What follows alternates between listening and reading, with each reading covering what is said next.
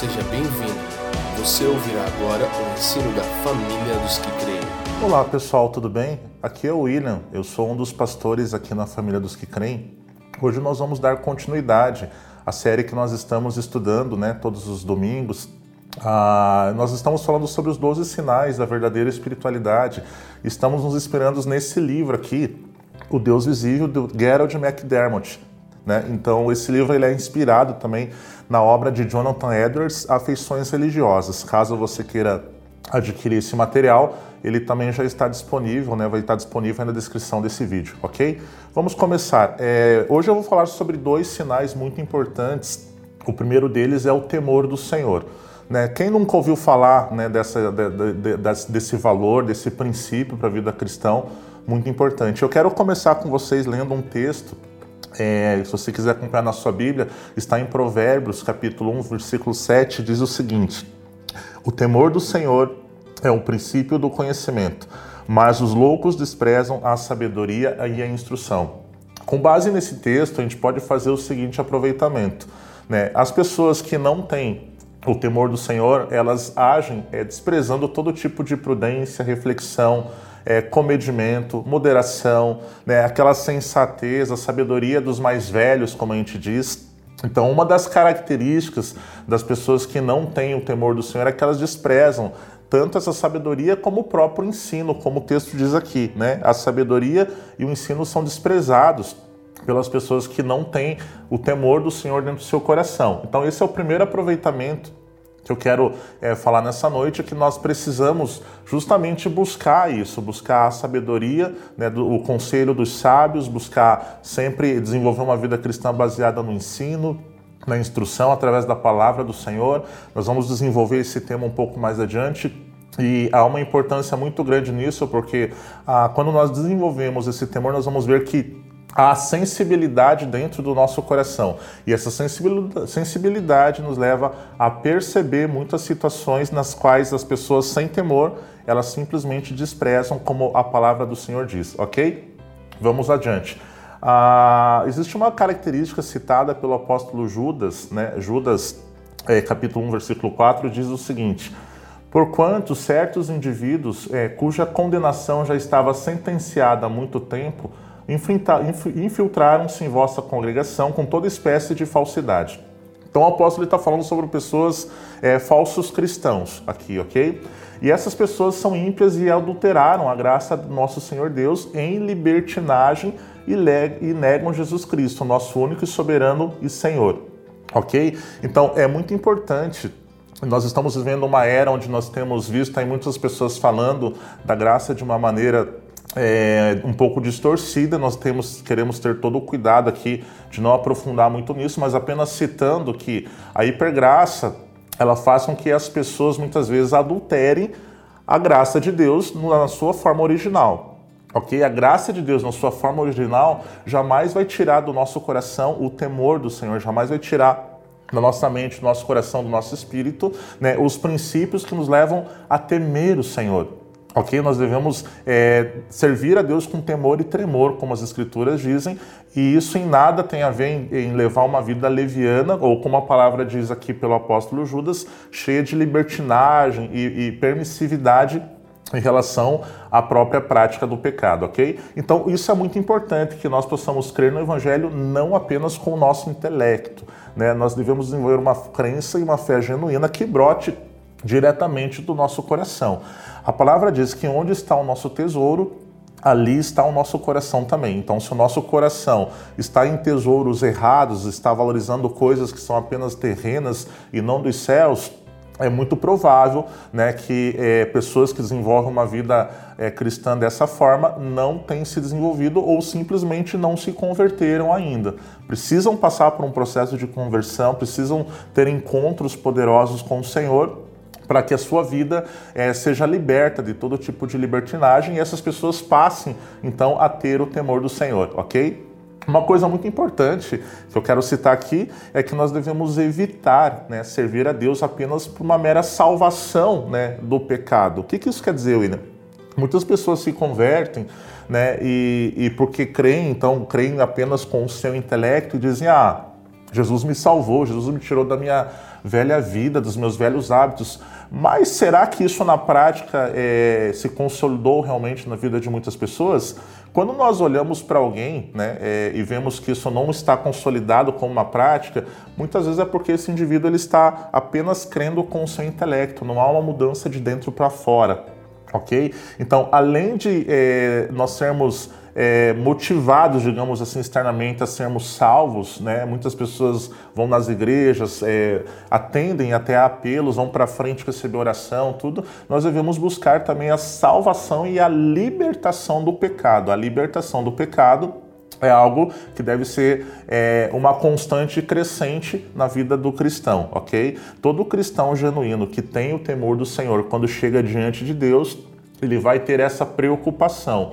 É, qual é o pecado que eu tenho que me libertar hoje? Né? É, ele vai reconhecer sempre com uma postura humilde, uma postura contrita diante de Deus, que ele tem coisas a vencer na sua vida e não há nenhum problema nisso. Há mais problema na soberba na, na arrogância de não reconhecer isso do que nas pessoas que têm logicamente, a intenção de reconhecer os seus pecados e os seus erros diante de Deus, ok? Nós temos alguns exemplos né, de povos que situações bíblicas aí como a própria libertação do povo do Egito, né, o povo de Sodoma e Gomorra, várias pessoas é, da, dentro daquele povo que viram até Deus agir, Deus fazer coisas, principalmente no povo de Israel, e que logo ali na frente começaram a murmurar, começaram a reclamar do Senhor porque eles tinham apenas uma informação intelectual daquilo que Deus fez.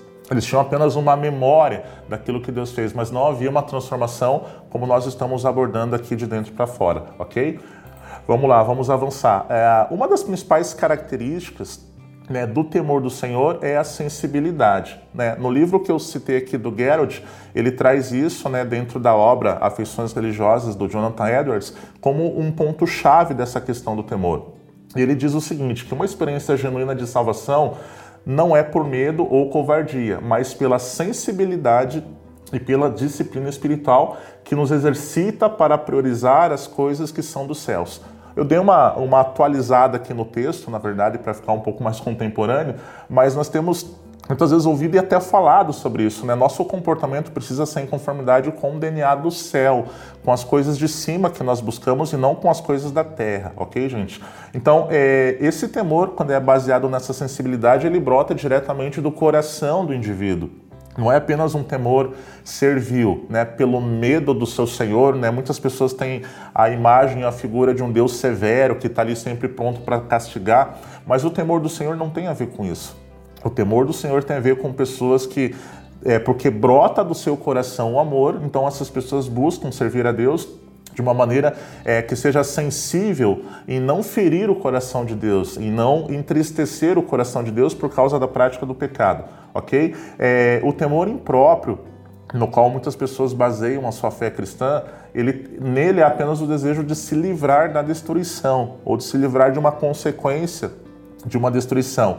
Né? O temor é com o sentimento correto, ele vai muito além disso, tá? Ele, ele gera, é gerado por essa sensibilidade com o coração de Deus, é reverência, né? É medo. Se a pessoa tiver algum medo, ela vai ter um medo de pecar e não o medo do Senhor, né? O medo de ferir o coração de Deus. Então, e nesse tipo de temor correto existe a vontade, é, até ansiosa muitas vezes, de agradar o coração do Pai.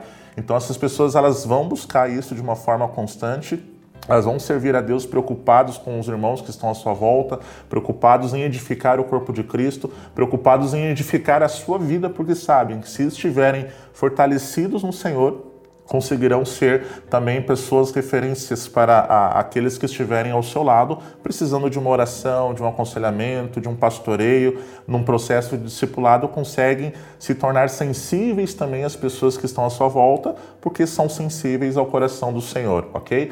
Uma outra questão importante como eu falei, é, essa sensibilidade ela nasce de um coração que é sensível ao Senhor, né? E essa sensibilidade ela, ela brota por causa do amor relacional, o amor que nós desenvolvemos quando nós falamos com Deus, quando nós sentimos a misericórdia e o perdão de Deus sobre os nossos próprios pecados. Então, a experiência genuína da salvação, ela automaticamente gera esse tipo de temor no cristão. Por isso eu disse aqui que no início é, desta palavra que muitas pessoas às vezes não passaram por uma experiência de conversão, né, quando tem um tipo de temor que não é sensível, um tipo de temor que não as leva a terem essa sensibilidade no coração para com Deus. Um exemplo disso está em Salmos capítulo 51, verso 17. Quero ler com vocês e lá está escrito o seguinte: Os sacrifícios para Deus são um espírito quebrantado um coração quebrantado e contrito, ó Deus, tu não, tu não desprezarás. Né? Então, essa palavra, ela deixa claro para a gente que o Senhor, ele, ele fica próximo de pessoas que têm um coração arrependido, né? um coração amolecido pela graça do Senhor, um coração que não é duro em relação aos seus próprios pecados. Muitas vezes nós temos, somos tendenciosos, nós somos mais rígidos com as pessoas que estão ao nosso lado do que com, com a gente mesmo, não é assim? Nós deveríamos, com base é, nesse tipo de valor que o salmista expressa na sua vida, na sua oração, muitas vezes estarmos mais preocupados com aquilo que nós temos a corrigir do que com aquilo que as pessoas à nossa volta têm a corrigir. Como fazer isso? Tendo um coração contrito, quebrantado, um coração sempre que demonstra e busca arrepender-se dos seus pecados e dos seus erros né, que são cometidos no dia a dia. Ah, Isaías capítulo 66, 66, verso 2 diz o seguinte: Ora, não foram as minhas próprias mãos que criaram o que existe, e só assim tudo que há e veio a existir? É, Isaías faz aqui uma pergunta, profetizando em nome do Senhor. Indaga o Senhor: é, Darei, pois, atenção e estima a este. A quem o Senhor dará atenção e estima, prestem atenção ao humilde e arrependido de espírito, que dedica seu amor reverente à minha palavra. Então, esse espírito de temor nos leva também a uma situação de reverência da palavra do Senhor. Esse é um outro estilo de vida, é, é um outro estilo né, é, que abrange é, o temor à palavra de Deus é, e é, que nos leva a pensar sobre é, um, um, uma postura que seja integral perante o Senhor. Nós não podemos dizer que tememos a Deus é, desenvolvendo, por exemplo, uma vida de oração e jejum e não considerando a palavra, né? Não tem como separar esses elementos. Não tem como separar aquilo que nós queremos na, na, nossa mente do nosso coração. Isso precisa ser uma coisa só na nossa vida devocional e no nosso desenvolvimento, por exemplo, dos frutos do Espírito, dos dons espirituais que nós temos porque o Senhor nos deu. Então nós precisamos, né, é aqui como é, Isaías profetiza, o Senhor ele dará a sua atenção e a sua estima ao humilde e ao arrependido de espírito, né? É aqueles que dedicam a um tipo de amor reverente, né? Esse não é um amor leviano, não é um amor do qual a gente pode desenvolver lendo a Bíblia, por exemplo, né, e se esquecendo dela já no dia seguinte ou ouvindo uma palavra no domingo à noite e na segunda de manhã já não lembrando, né, nem às vezes nem o que foi pregado ali na noite anterior ou na, na semana anterior. Então, um estilo zeloso e de diligência, é, ele também é gerado por um espírito de temor ao Senhor. Né? As pessoas que temem ao Senhor não têm, logicamente, uma postura desse tipo. Elas vão sempre estar preocupadas, é, zelosas com a palavra do Senhor, ok? Então, esse temor que brota do amor ele sente um prazer em agradar ao Senhor, né? Simplesmente porque o Filho de Deus aprendeu a amar a Deus, né? E esse temor deixa a própria pessoa muitas vezes chateada quando ela erra e comete um pecado, né? O temor ele faz isso com a gente, ele, ele gera constrangimento no nosso coração por conta do pecado. Às vezes são até erros que não são morais, não são grandiosos, né? Mas por isso eu, eu citei antes aqui que o ponto-chave, talvez, desse sinal, nós estamos falando do temor do Senhor, é a sensibilidade no coração. Com a sensibilidade no nosso coração, nós vamos sentir muitas vezes que nós entristecemos o coração de Deus, que nós erramos o alvo, e essa postura nos levará automaticamente ao arrependimento, né? Nos levará, nós pedimos perdão ao Senhor, nossas orações vão ser permeadas por esse sentimento é, de misericórdia que o Senhor tem para conosco e automaticamente nós vamos multiplicar isso para as pessoas que estiverem à nossa volta também, ok? Um outro ponto muito importante que nós precisamos buscar o temor do Senhor é para ter um certo equilíbrio né, na forma como nós nos posicionamos diante de Deus mesmo. E eu quero aqui ler um texto né, que é Lucas 18, capítulo 18, do versículo 9 em diante, né, diz lá sobre a parábola do fariseu e do publicano onde o Senhor ele cita essa parábola e ele explica algo muito relevante. Então, o texto diz o seguinte: vamos prestar atenção. É, Para algumas pessoas que confiavam em sua própria justiça e menosprezavam os outros, Jesus contou ainda esta parábola. Dois homens subiram ao templo para orar. Um era fariseu e o outro era publicano. O fariseu em pé orava em seu íntimo, né? dizendo: Deus, eu te agradeço porque não sou como os outros homens é, roubadores, corruptos, adúlteros, né? nem mesmo como este cobrador de impostos. Dizia né, o fariseu: jejuo duas vezes por semana e dou o dízimo de tudo quanto ganho. Entretanto, o publicano ficou à distância. Né? Ele sequer ousava olhar para o céu, mas batendo no peito confessava: Ó oh Deus, se benevolente comigo, pois sou pecador. Eu vos asseguro né, que este homem e não o outro foi para a sua casa justificado diante de Deus. Então Jesus ele cita essa, essa parábola e aqui ele usa essa parábola para ensinar os seus discípulos né, que a questão da contrição, a questão de uma postura humilde e arrependida, ela é mais importante do que uma postura soberba e muitas vezes até ousada, né? Muitas pessoas acabam, muitas vezes por questões de necessidade, por questões de que são até estimuladas né, externamente a fazerem isso, é, adquirem uma postura muitas vezes extremamente ousada diante de Deus. Nós devemos ter um pouco de cuidado em relação a isso. Saber que o Deus ao qual nós nos dirigimos é um Deus soberano, é um Deus onisciente, onipresente, onipotente, que sabe de todas as coisas no, no nosso íntimo, né? É, prioritariamente nós devemos ter uma postura de temor, né? É uma postura, até como própria, a própria palavra diz aqui nessa parábola, melhor seria ter uma postura mais contrita, mais recatada, né? É, mais distante, né? É, talvez até menos ousada do que uma postura ousada com arrogância, ok? Não estou falando sobre não ter segurança e confiança de Deus, diante de Deus, não é isso. Nós vamos ver mais para frente no próximo sinal que nós vamos falar que é equilíbrio, é, que nós podemos ter sim muita confiança diante do Senhor, mas essa confiança em nada tem a ver com uma postura ousada e arrogante diante de Deus, como foi a postura do fariseu da parábola, ok? É, nós temos também o exemplo de Lucas 7,38, daquela pecadora que ungiu os pés de Jesus, né? E veja, ali naquela passagem, Lucas 7,38, Jesus foi convidado, né? É, para comer à mesa junto com o fariseu, convidado pelo próprio fariseu a sentar-se na mesa dele e comer com ele. E a palavra diz que uma mulher, né, se posicionando por trás de Jesus, prostrou-se aos seus pés e começou a chorar. Né? Suas lágrimas molharam os pés de Jesus e ela em seguida enxugou né, as suas lágrimas com os próprios cabelos. Beijou-os, né, os pés de Jesus e ungiu com perfume. Nessa própria passagem, né, o exemplo prático disso que nós falamos né, na, na parábola do fariseu publicano. Jesus ele é abordado ali por uma mulher que chega toda contrita, né, toda chorosa, né, toda é, quebrantada diante de Jesus. Essa mulher começa a chorar aos pés de Jesus, essa mulher beija os pés de Jesus, né, e a palavra diz ainda que ela unge os pés de Jesus com óleo, né, com perfume. Né? E Jesus ainda é questionado por aquele fariseu, estava na casa dele, o próprio fariseu questiona e diz para Jesus: se você fosse profeta, né, você saberia que essa mulher é uma pecadora. Né? E Jesus diz para ele: Olha, desde que eu cheguei na sua casa, né, você não ungiu minha cabeça com óleo. Basicamente, Jesus diz para ele: Você não fez nada do que essa mulher pecadora fez, né? Você não me honrou como ela me honrou. É, então, o nosso posicionamento né, diante de Deus, diante de Jesus, ele é muito mais bem recebido pelo coração do Pai, como nós lemos em Salmos 51.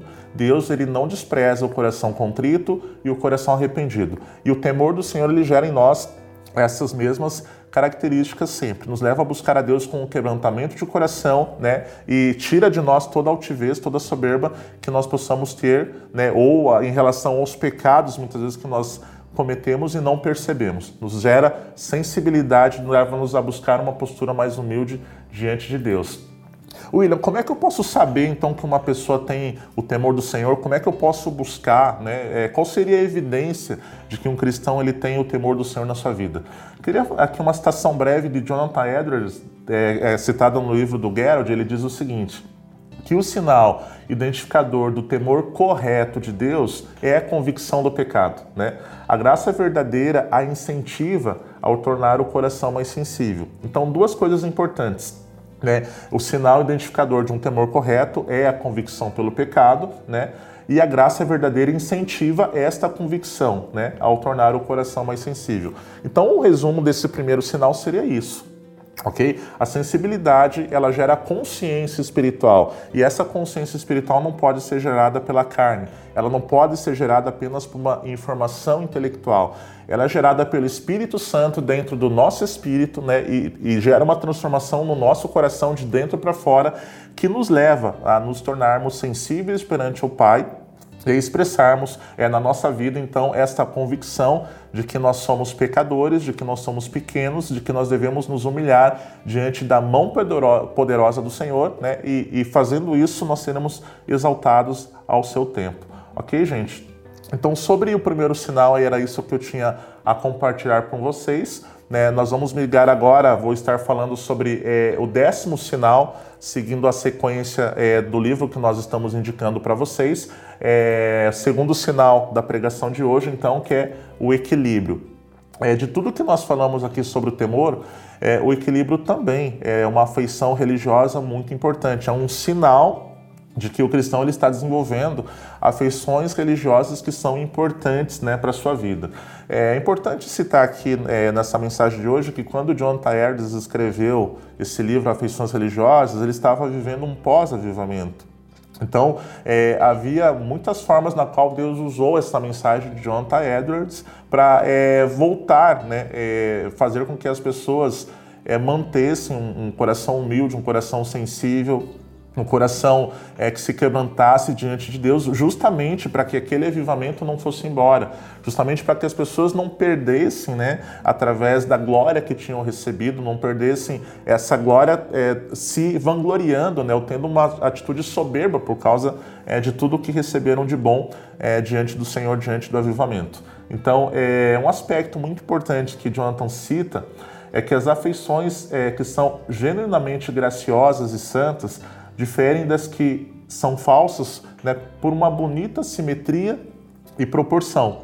Então, isso é muito importante nós pensarmos sobre o equilíbrio. Ele gera na vida do cristão é, uma caminhada simétrica, ou seja, uma caminhada linear, uma caminhada que é reta. Né? Isso fala sobre retidão na nossa vida, isso fala sobre ter zelo em relação à forma como nós caminhamos, ok? E sobre proporção, é, tem muito a ver com esse sinal no qual nós entramos agora. É muito importante né, que o cristão desenvolva equilíbrio na sua vida. É, e o Gerald McDermott ele cita também que a verdadeira espiritualidade é uma questão de equilíbrio, né? Porque se há uma profissão de fé com os lábios, né, há também um caminhar de fé com os pés. Os crentes que amam a Deus também amam o seu próximo. Eles seguem a Cristo nos bons e nos maus tempos. Então, essa citação de McDermott, ele já nos dá né, é, um parâmetro, né, já nos dá um ponto é, é, X dessa questão do sinal equilíbrio, no qual nós devemos tanto, muitas vezes, amar a Deus é, e, na mesma proporção, demonstrarmos esse amor na vida prática pelos nossos irmãos. Nós devemos é, a servir a Deus nos momentos de alegria, por exemplo, né, e também ter a capacidade né, de servir a Deus nos momentos de tristeza, nos momentos de, de perdas, nos momentos de perseguição, ok? E uma das coisas muito importantes nessa questão é que muitas pessoas é, é, elas elas veem a salvação né, é, como uma coisa é, única, na verdade, como o fim de tudo. E a salvação ela não é o fim de tudo, a salvação ela é apenas o início de tudo. Ela é apenas o qual é, é o primeiro passo pelo qual nós vamos desenvolver uma vida cristã é, relacional com um Deus que é eterno e que nos levará para a eternidade. Então isso renova, deveria renovar né, em nós que somos cristãos, é todo tipo de boa esperança, todo tipo de expectativa confiante nesse Deus, deveria desenvolver em nós uma caminhada é, totalmente encorajada, né, com persistência, com coragem mesmo diante das situações que são difíceis para nós, ok? Então é totalmente possível, e o Gerald ele cita isso no livro, nós ainda podemos ver a salvação apenas como um primeiro passo e ainda assim negligenciar, por exemplo, a igreja, que é o corpo de Cristo, podemos negligenciar a oração e a própria palavra, né? E, quando nós falávamos aqui do temor, nós dissemos, né, que Isaías cita que Deus ele dará a sua atenção e sua estima àqueles que têm um tipo de amor reverente à sua palavra. Então, como que um cristão, né, ele pode é, sentir-se salvo, né, e ainda não desenvolver uma vida é, com os sinais verdadeiros né, de uma caminhada cristã no qual nós estamos abordando né, nessa série? É totalmente possível fazer isso. Quando muitas pessoas é, creem, como eu falei no início, apenas com o seu intelecto, apenas com a sua racionalidade.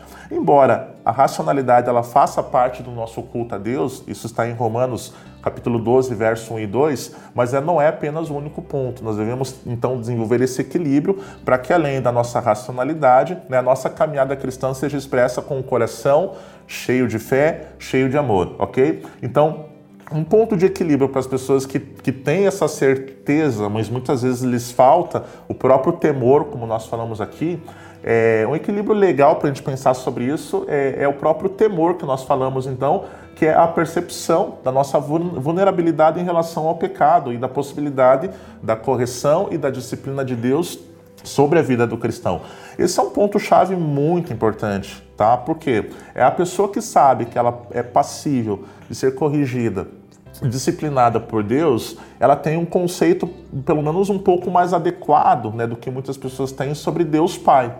Deus Pai, ele é amoroso, sim. É, ele nos deu né, uma eleição, um amor incondicional. Ele nos adotou, né, nos tirou no reino das trevas e, como a palavra diz, nos transportou para o reino do Filho do seu amor. Mas esse Deus de amor, ele também é um Deus é, que corrige, ele também é um Deus justo, né? Nós precisamos ter isso em mente. Então, que uma vida equilibrada nos leva a considerar todos os atributos de Deus, ou pelo menos uma boa parte desses atributos, e buscar coerência na nossa caminhada em relação a esses atributos de Deus, ok? Então, essa percepção que nós temos ou desenvolvemos em relação ao nosso próprio pecado é um termômetro né, da nossa caminhada, se nós estamos tendo e desenvolvendo equilíbrio ou não.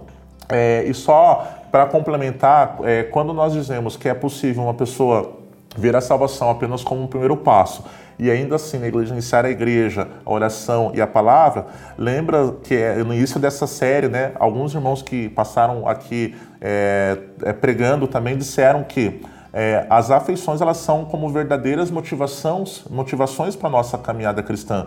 Elas não são meramente apenas sentimentos ou emoções. Né? Nosso pastor aqui, Fabiano Crenque, falou sobre isso. Então, é muito importante né, que você esteja ciente, busque essa sensibilidade no seu coração. Se não há, de repente, eventos na tua vida que você está é, discernindo ou caminhando apenas com a força é, de uma expressão emocional, a força de, de algo que, que te emocionou durante uma reunião, durante uma busca, durante um seminário, um congresso. Né? Quantos de nós, né, em algum momento nas nossas vidas, não passamos uma fase buscando Deus né, em muitos eventos, em, em, em, seminários, em congressos, como eu disse aqui, né, em encontros, reuniões públicas, e de repente, logo ali no primeiro dia da semana, na segunda-feira, na terça-feira, já estávamos muitas vezes é, desmotivados, fracos na fé, né? Então isso fala sobre uma caminhada que muitas vezes as pessoas tentam é sustentar apenas com a força da sua emoção. E a força da sua emoção, ela não é capaz né, de te levar a ter uma vida espiritual sadia e equilibrada diante de Deus, ok? Vamos avançar. Quero falar sobre um texto rapidamente, é, Mateus 28, 8 ele fala sobre duas mulheres, né, ou mulheres que encontraram o túmulo do nosso Senhor Jesus vazio após a ressurreição. E é um texto muito interessante, porque ele diz o seguinte, Mateus 28, é, versículo 8: As mulheres abandonaram o túmulo correndo, amedrontadas, mas com grande júbilo, e foram imediatamente anunciá-lo aos seus discípulos. Essa passagem fala é, que rapidamente sobre algo que nós queremos abordar nessa, nessa mensagem de hoje, que é justamente quando o cristão ele tem na sua vida eventos que geram, às vezes, uma grande alegria no seu coração, e nós vamos ver mais adiante que essa alegria ela pode ter, aqui no caso do texto, uma motivação genuína, né? um evento que seja realmente algo espiritual, que nos edifique absolutamente, né? e a ressurreição certamente é, é o evento mais impactante da história da humanidade, é, mas pegando para nossas vidas, né, para o nosso cotidiano, quantos eventos nós temos que muitas vezes nós consideramos que são eventos de impacto espiritual, quando na verdade não são? Né? Como é que a gente deveria proceder, então, em relação a isso? Como é que eu vou saber, William, discernir? Né? De repente, o meu filho entra na faculdade, né? É, casa, eu conquisto lá minha casa própria, eu troco de carro.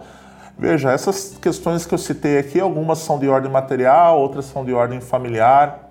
Né? Nós deveríamos ter como grandes conquistas da nossa vida cristã as coisas que são do céu, né? ainda que algumas conquistas né, terrenas, algumas conquistas materiais possam ser fruto e resultado e são, né, muitas vezes resultado de oração e de busca, nós não devemos ter essas coisas como verdadeiras é, motivações no nosso coração.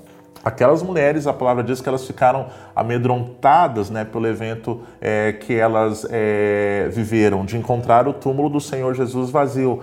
Mas elas tiveram também um grande júbilo. Então, como eu falei, aquele era um evento que justificava isso. Nós temos muitos eventos que ocorrem na nossa vida que não justificam muitas vezes uma alegria, é, vou dizer assim, às vezes até insana, né? uma alegria muitas vezes leviana, que faz nós nos esquecermos e nos distrairmos né? do porquê nós sentimos alegria. Nós sentimos alegria porque nós somos salvos, né?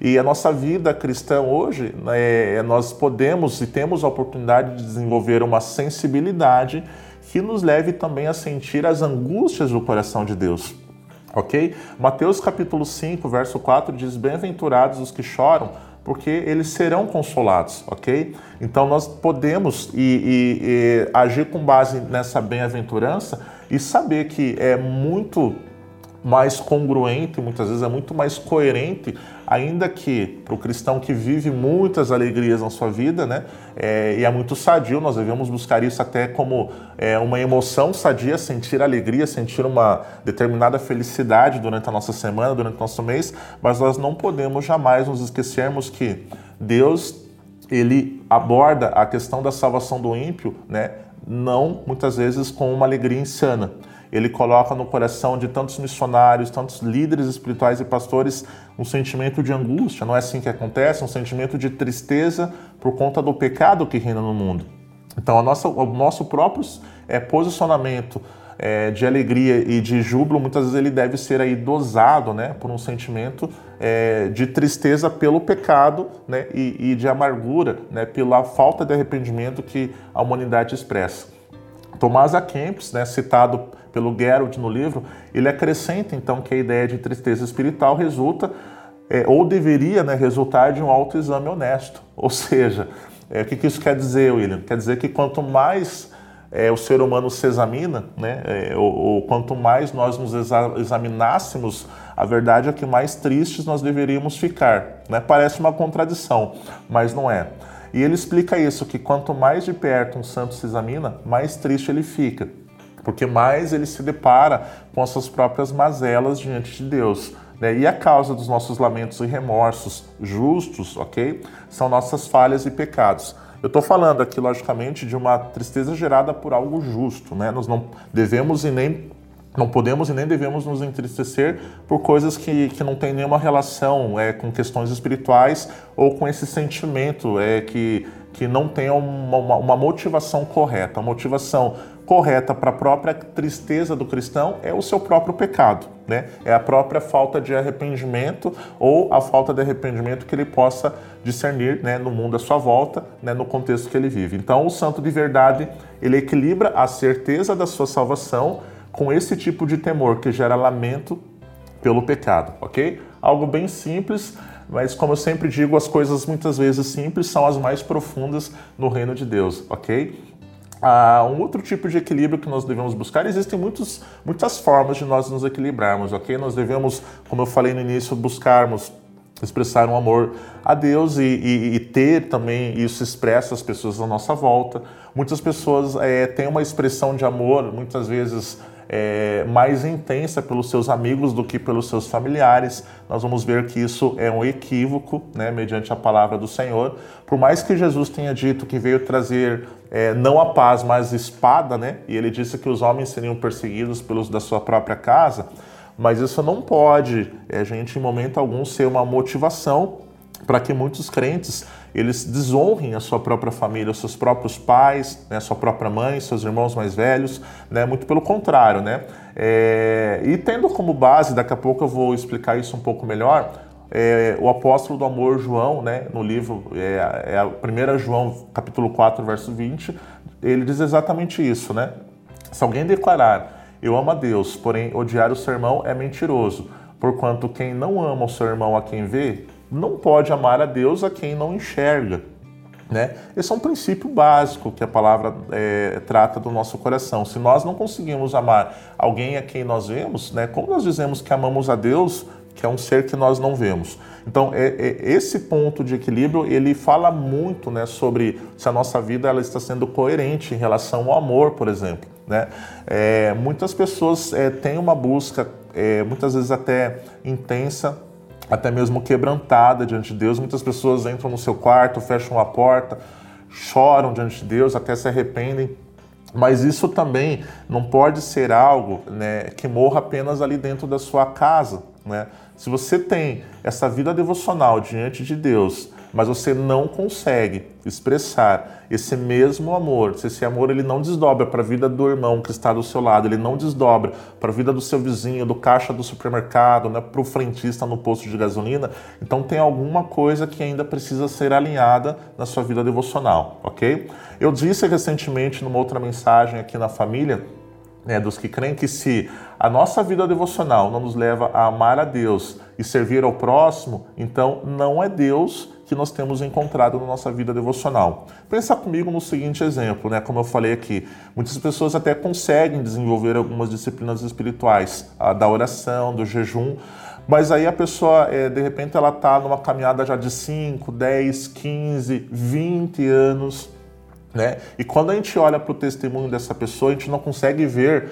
alguns frutos do Espírito é, que são bem básicos, às vezes presentes na vida dessa pessoa, como a mansidão, por exemplo, a longanimidade. Né? Então, é, a falta desses frutos do Espírito muitas vezes dão vazão a outros frutos da carne, o ódio, o rancor, o ressentimento, a amargura. Né? E essa falta de equilíbrio leva esse cristão a dar um mau testemunho para seus familiares. Né? Muitas vezes essa mesma pessoa está orando até pelos seus familiares, mas nunca entende porque os seus, os seus familiares não encontram o Senhor, porque eles não se convertem, porque a, nós sabemos que a transformação ela só pode ser gerada pelo Espírito Santo, ok? Mas o nosso testemunho ele é um fator muito importante para que essas pessoas vejam Cristo em nós. Nós devemos ser, como o próprio Jesus falou, o sal do mundo e a luz do mundo. Então, o nosso testemunho ele passa a ser é, uma questão muito importante, é onde esse sinal da verdadeira espiritualidade, o equilíbrio, nos leva a nós a compreendermos como nós podemos ser é, mais maduros em relação à nossa caminhada cristã e às pessoas que estão à nossa volta, ok? É, santos verdadeiros, portanto, buscam um equilíbrio, né? Eles não amam somente os seus amigos próximos, por exemplo, mas também os inimigos ou aqueles que são diferentes, né? Isso é muito importante para o contexto que a gente vive hoje, até de é, as pessoas têm uma postura bastante acalorada nas mídias sociais, por exemplo, né? E muitos cristãos às vezes se perdem né, em comentários, em, em posts, em publicações, porque não entendem isso, né? É, Lucas 6,32, Jesus disse que é, pois se amais apenas o que vos amam, que galardão vocês têm nisso? Né? Portanto, até mesmo os ímpios amam aqueles que os amam.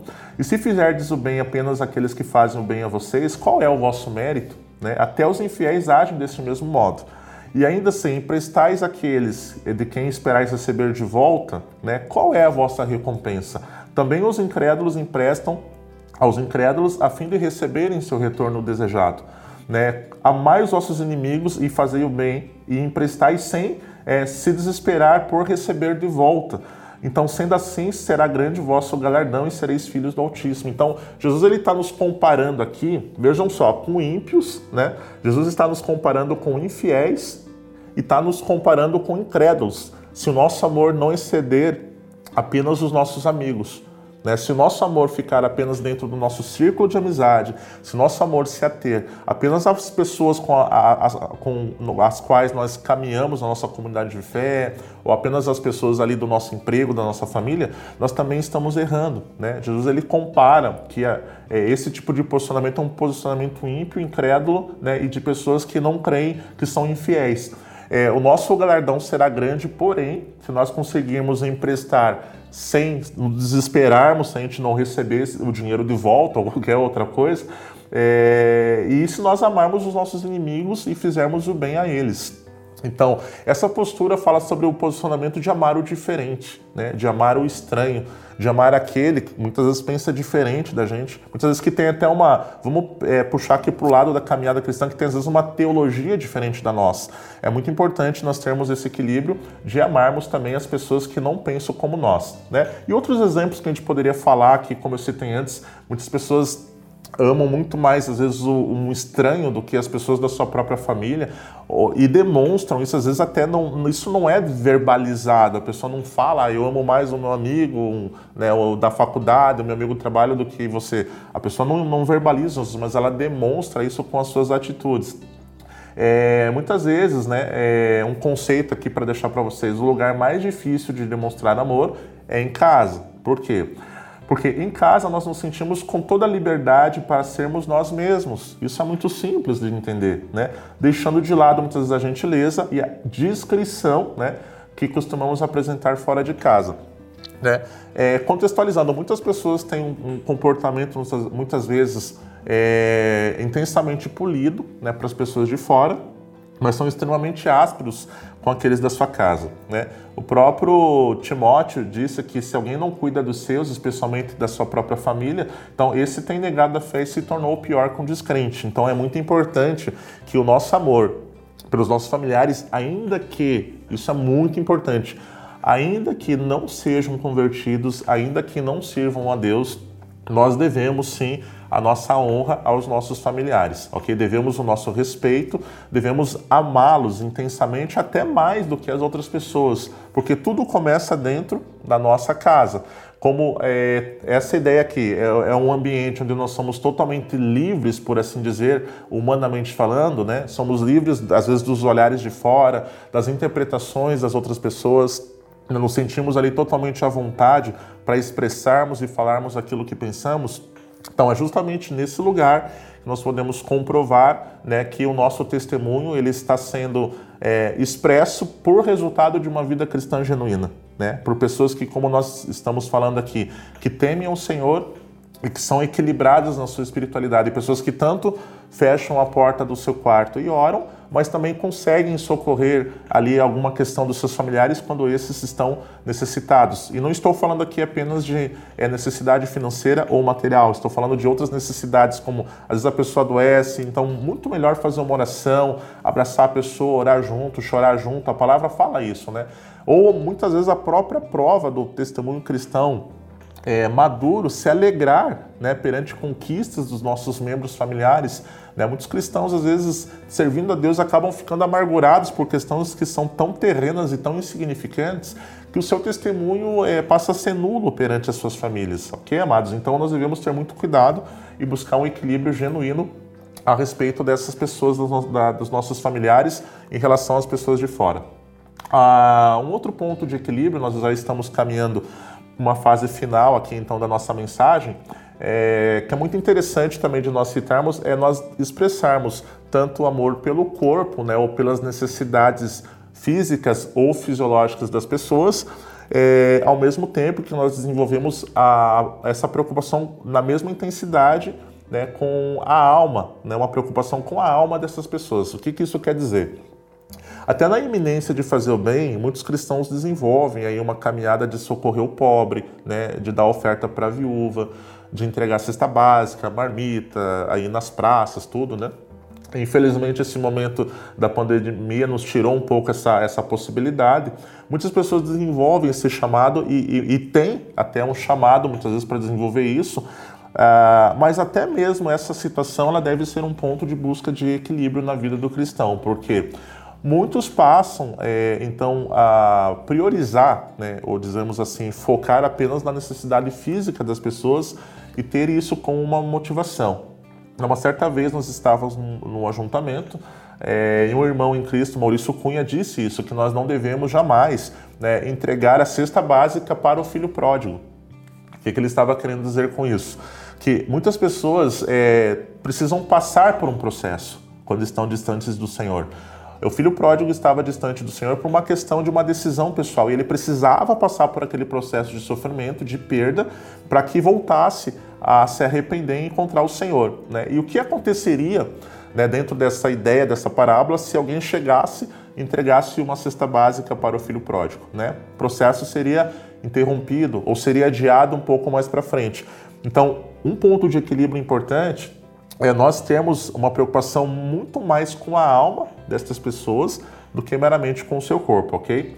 Então, é, nós temos aqui o texto, não vou ler, você pode anotar aí, Mateus capítulo 6, do verso 34 ao 44, Jesus é, está ali pregando, né, está ali observando uma multidão que o seguia durante a sua pregação e a palavra diz que ele viu aquelas pessoas e sentiu compaixão por elas, tá? Ele viu aquelas pessoas é como se elas fossem ovelhas sem pastor. E o horário foi passando, os discípulos eles foram ficando preocupados com o horário, as pessoas estavam com fome. Então eles chegam e dizem para Jesus: é, esse lugar é deserto, não tem nada para comer aqui, já é hora muito avançada. E eles disseram para Jesus: despede então essa multidão, Jesus, né, para que eles possam ir aos campos, os povoados, e comprar algo para comer. Né? Muitas vezes a gente se depara com esse tipo de abordagem, né? E Jesus instrui eles, então, que eles deveriam prover comida para aquelas pessoas. Né? Jesus primeiro ele fala isso, ah, vocês estão preocupados se o povo está com fome, então arrumem comida para o povo. Mas depois disso Jesus pergunta, né, se eles tinham ali alimentos, né? É, quantos pães vocês têm? Jesus pergunta para eles. Eles responderam é, cinco pães e dois peixes. Então, é, não vou ler o texto todo aqui, mas vocês podem ler posteriormente esse texto. É, Jesus ele faz a multiplicação dos pães né? Essa é uma das passagens muito, abor muito abordadas assim é, por pessoas que que têm o foco muitas vezes nos sinais, nos milagres que Jesus fazia. E mas é muito interessante perceber aqui duas coisas, né? É, os discípulos eles se preocuparam com a fome das pessoas física, mas Jesus estava preocupado com a fome espiritual daquelas pessoas. Mas Jesus ele também multiplica os pães para aquelas pessoas. Então Jesus tanto mata a fome física das pessoas como ele mata a fome espiritual das pessoas. Esse é um ponto de equilíbrio muito importante que nós encontramos aqui nessa passagem da multiplicação dos pães. Ok?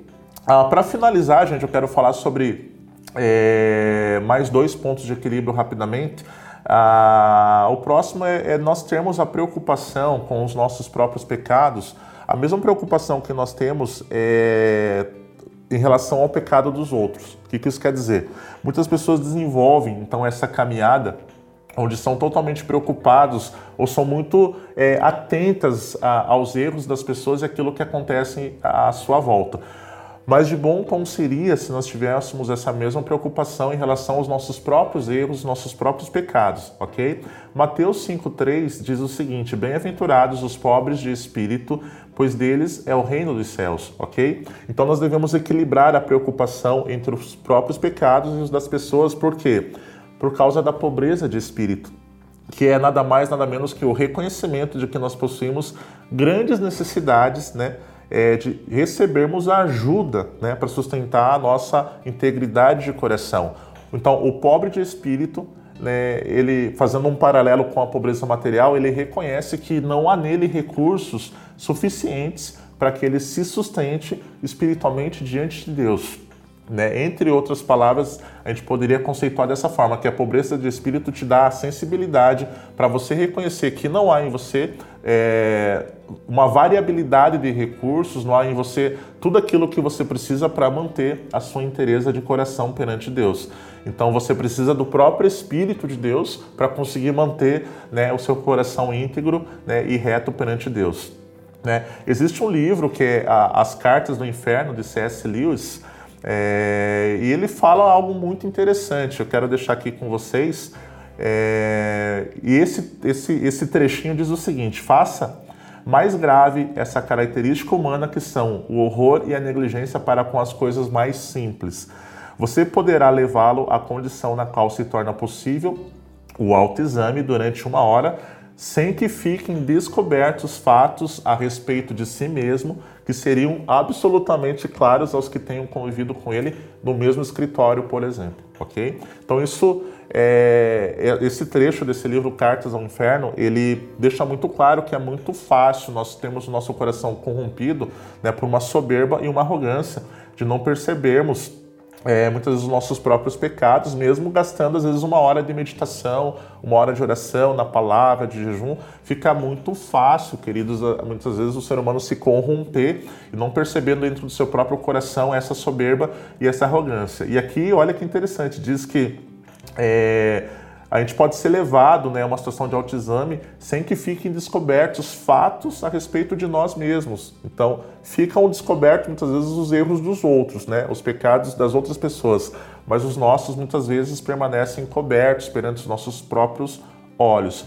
Por isso o equilíbrio é muito importante. Ele evita que nós caiamos no erro, né, de apenas julgarmos né, situações onde nós não estamos ainda totalmente maduros, ok? Ele nos leva sempre à posição, juntamente com o temor de olharmos para dentro de nós, em primeiro lugar, né, aquilo que Jesus falou: você quer julgar alguém? Não julgueis para que não sejais julgados. Por que, que você enxerga é, o cisco no olho do teu irmão se você não vê a trave que está no seu. Daí a palavra fala isso: tira primeiro então a trave que está no seu olho para que você possa ver claramente. Né? Eu disse uma outra vez, uma outra mensagem, que a intenção disso é que nós possamos apenas ver com clareza. Né? Não é sobre poder julgar ou não. É, você tem, ganha autoridade para analisar uma situação num discipulado, num pastoreio, quando você consegue ver com clareza. Isso só é possível quando você olha para você e você, você tira, retira aí com a ajuda do Espírito, né, ele te mostrando e te fazendo discernir a trave que tem dentro do seu próprio olho, ok? Existem muitos pontos que nós poderíamos abordar aqui ainda sobre equilíbrio. É, por exemplo, entre ter é uma busca constante por Deus não somente na hora das alegrias, como nós iniciamos falando sobre esse sinal, né, sobre aquela passagem das duas mulheres que encontraram o túmulo de Jesus é, vazio. Existem muitas outras passagens na nossa vida cristã que nós temos situações que alegram muito o nosso coração, é, e nesses momentos nós conseguimos servir a Deus com uma intensidade, né, é, às vezes absurda. Mas o mesmo não ocorre né, em outras situações onde nós somos perseguidos, onde nós somos entristecidos por alguma situação que ocorre conosco, né? Quando nós somos é, é, é, passamos por momentos de luto, de sofrimento. Logicamente, cada um tem o seu tempo, né? Cada um tem a sua fase, cada um tem a, uma característica emocional diferente. Não é sobre isso que nós estamos falando. Justamente estamos falando sobre sinais de uma verdadeira espiritualidade que te levam a vencer, né? Todas essas demandas humanas. Na parábola do semeador, Jesus exemplifica né, sobre é, uma semente que cai, por exemplo, num terreno ali pedregoso, uma semente que cai num terreno espinhoso, né? E esses terrenos eles são incapazes de produzir fruto, ok? Nós podemos comparar né, esses terrenos com o coração de pessoas que são sempre inconstantes. Né? Então falta a essas pessoas esse equilíbrio, esse equilíbrio de buscar o Senhor mesmo nas horas tristes da sua vida, né? nas horas ou até mesmo na hora que algum evento muito bom acontece na vida do crente e por causa desse evento muito bom ele se distrai né? e ele se esquece de servir a Deus também, de agradecer a Deus perante esses momentos. Então não é tanto sobre a incapacidade de nós servirmos a Deus perante o sofrimento, mas é sobre a capacidade que nós temos de servir a Deus em todos os momentos das nossas vidas, sem exceção, ok? Todos os momentos. Então, a, o que a gente pode tirar dessa passagem da palavra do semeador é que o nosso coração ele precisa ser fértil, ok? E o temor do Senhor, como nós temos falado, é, e o próprio sinal do equilíbrio, né, são evidências de que nós podemos gerar é, fertilidade, podemos gerar fertilidade na nossa vida espiritual. Nós podemos ser intensos, nós podemos ser é, maduros, nós podemos reconhecer que estamos num processo de amadurecimento da nossa vida cristã. Ok, gente? E para finalizar, é, é, muitos cristãos eles conseguem desenvolver uma vida no culto público é, e eu quero ler uma passagem né, é, que está em Lucas capítulo 6, verso 12 é, e diz o seguinte: E ocorreu naquela ocasião que Jesus se retirou para um monte a fim de orar, e atravessou toda a noite em oração a Deus. Esse texto de Lucas 6 é, é totalmente compatível com vários textos que nós temos nos quatro evangelhos, textos que relatam é, de várias, por várias vezes que Jesus curou muito, Jesus expulsou demônios, até mesmo ressuscitou mortos. E nós podemos imaginar aqui com a nossa mente que esses dias eles eram absurdamente intensos para Jesus. Ele fazia muitas coisas, ele pregava, ele curava, ele libertava, ele expulsava demônios. E não é nenhum nem dois textos como esse que a gente leu que dizem que após tudo isso, Jesus se retirava para orar. Após tudo isso, Jesus ele se retirava né, e ficava sós com Deus. Né? Temos textos em Marcos, em Mateus falando sobre isso.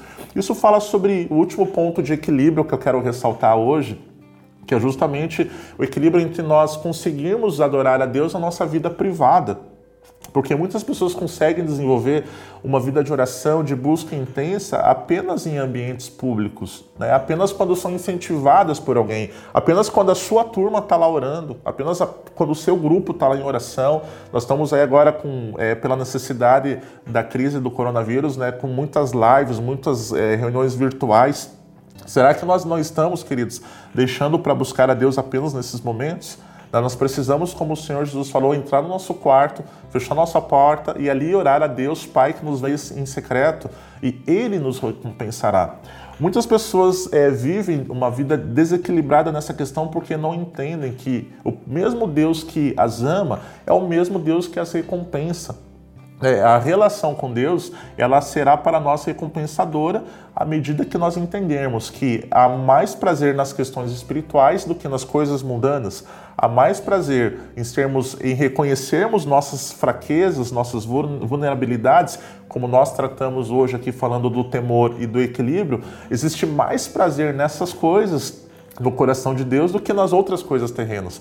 Então é isso que nós queremos é, fechar aqui falando com vocês, que nós possamos buscar de uma forma intensa aproveitar esse momento que nós estamos vivendo, né, para que é, essa oportunidade que nós temos de estarmos, muitos estão mais reclusos em casa, com as suas famílias, vamos restaurar esse ambiente coletivo mas dentro de casa, com a tua esposa, com o teu filho, de orar junto, de ler a palavra junto. Isso será certamente no futuro próximo mais prazeroso do que a própria reclamação, do que a própria preguiça, do que o próprio cansaço, do que o próprio sofrimento apenas por questões materiais e humanas ou terrenas, porque o nosso espírito ele será fortalecido e com o nosso espírito fortalecido nós daremos mais é, oportunidade, por assim dizer, para que os frutos do espírito apareçam na nossa vida ao invés dos frutos da carne, ok? Então é isso, gente. Obrigado pela atenção de vocês.